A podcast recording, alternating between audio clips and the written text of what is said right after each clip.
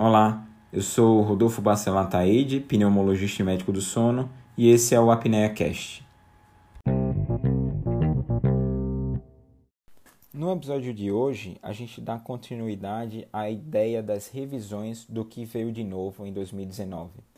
Nessa, nesse episódio, a gente vai discutir sobre o que veio de novo em relação à medicina do sono.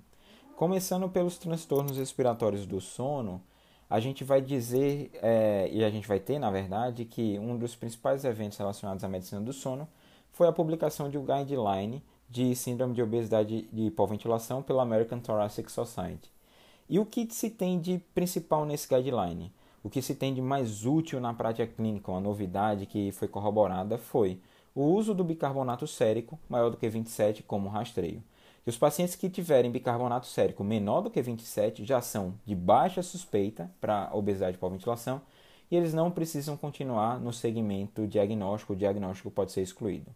Uma, a gente perdeu, na verdade, um conceito que foi a questão da, e eu entro em discordância, inclusive os docu outros documentos entram em discordância, que é a necessidade de fazer polissonografia para o diagnóstico, entendendo que 90% dos obesos vão ter apneia do sono, desses que têm obesidade por ventilação, torna-se é, não justificável essa orientação da ATS em relação à realização da polissonografia. Mas é interessante a gente vai discutir isso num episódio específico.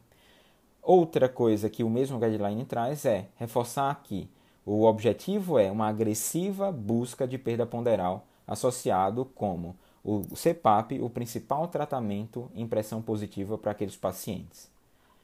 Em relação a outra a novidade, na verdade, que surgiu em termos de medicina respiratória do sono, em transtornos respiratórios do sono, não foi bem uma novidade, mas foi corroborado um conhecimento já existente, na verdade ele foi ratificado.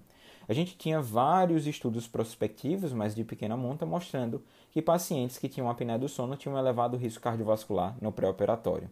Agora a gente tem um estudo maior, prospectivo, com mais de 1.200 pacientes que foram submetidos a cirurgias não cardíacas.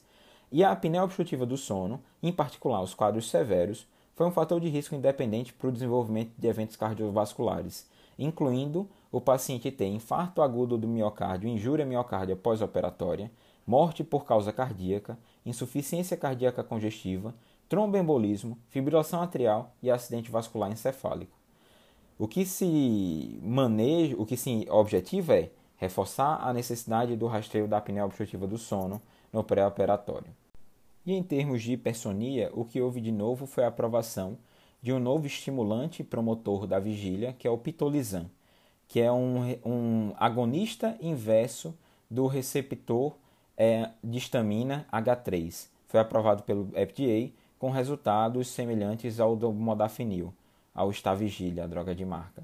É, o que se teve também, os resultados foram muito parecidos e a mesma precaução em termos de efeitos colaterais se aplica do modafinil ao pitolizan. O que a gente teve também foi a ratificação do risco de anormalidades congênitas com o uso do modafinil e do armodafinil durante a gestação, devendo ser bastante cautelosa, inclusive sendo encorajada a não utilização pelo alto risco desses efeitos colaterais. Então, uma paciente gestante que tem a necessidade de fazer uso desses estimulantes, é, o que, a orientação é que a ideia é de não fazer, dela ser proscrita.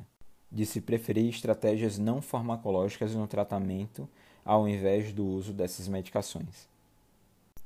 Quanto a outras doenças do sono, como por exemplo as parassonias e alterações do movimento relacionado ao sono, o que a gente teve foi dados que mostraram uma associação entre síndrome de pernas inquietas e o risco de suicídio. O que encontrou-se em 170 mil adultos com idade entre 20 e 65 anos com é, essa questão, em que um diagnóstico de é, síndrome de pernas inquietas estava associado a duas a três vezes maior risco de suicídio, de lesão, de autolesão é, inclusive quando se tirava os fatores confundidores, incluindo depressão, insônia e o consumo de álcool. Falando da, dos dados relevantes em termos de medicina do sono sobre o aspecto pediátrico, o que a gente tem é que é sabido já que evitar a emissão de luz antes de dormir vai melhorar a qualidade de sono. Mas a gente tinha algumas limitações enquanto à evidência clínica desses benefícios. Um estudo com mais de 300 estudantes suíços com idade entre 12 e 19 anos, a, o tempo de exposição à tela durante a noite tá, foi associado com a menor quantidade de tempo de sono e com uma maior, um maior atraso na hora, no, no pico de secreção da melatonina. E esses achados, então, eles suportam, a, eles dão suporte, melhor dizendo, à ideia de que a gente tenha que limitar o tempo de tela nas crianças e nos adolescentes antes de dormir. Por fim, em termos de medicina do sono, de uma maneira mais generalista, a gente tem é, algum, dois estudos de maior importância. O primeiro mostrando os efeitos do álcool e da nicotina na qualidade do sono. Existe muito aquele conceito dos pacientes que gostam de, ah, não, tomar uma taça de vinho para dormir, ou tabagista que fuma um cigarro para se sentir mais tranquilo. E o que a gente teve avaliando cerca de 800 adultos com a questão dos diários do sono e a avaliação de actigrafia foi que o uso noturno da nicotina estava associado de maneira independente com maior tempo de sono acordado depois de iniciar o sono, que a gente chama de UASO, e com maior tempo, na verdade, com a redução da eficiência do sono.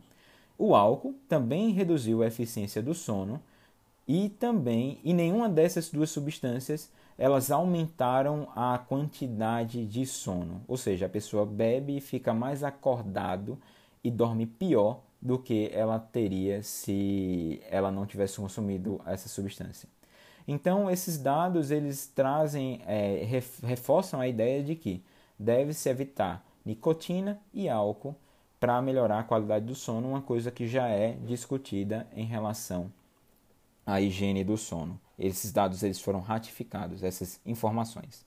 E outra coisa que a gente também deve ressaltar é que dormir mal não é só a apneia do sono que vai fazer mal para o coração. O fato de eu dormir pouco, uma insuficiência crônica de sono, essa privação crônica de sono, está relacionada também a fatores de risco cardiovascular.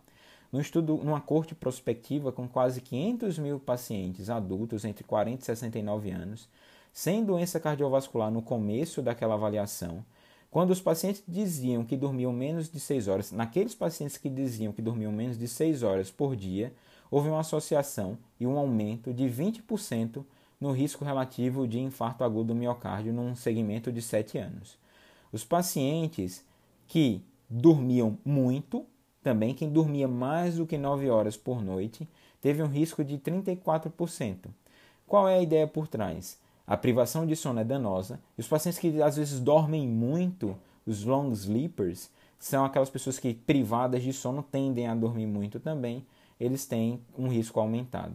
Esses aspectos já foram discutidos também em outro, em outro episódio do Apnea Cast, que é onde a gente abordou o congresso de 2019. A gente termina então o um projeto de Year in Review. Espero que vocês tenham aproveitado. Em 2020 a gente vai ter mais que 2020 seja um ano proveitoso tanto para a medicina do sono quanto para a pneumologia. Curtiu? Tem alguma sugestão? Gostaria de tirar alguma dúvida? Não esquece de deixar seu comentário. E aproveita também para seguir as outras redes sociais. Estou no Instagram com o arroba Rodolfo e no Twitter com o arroba RBA Pneumosono. E até o próximo episódio.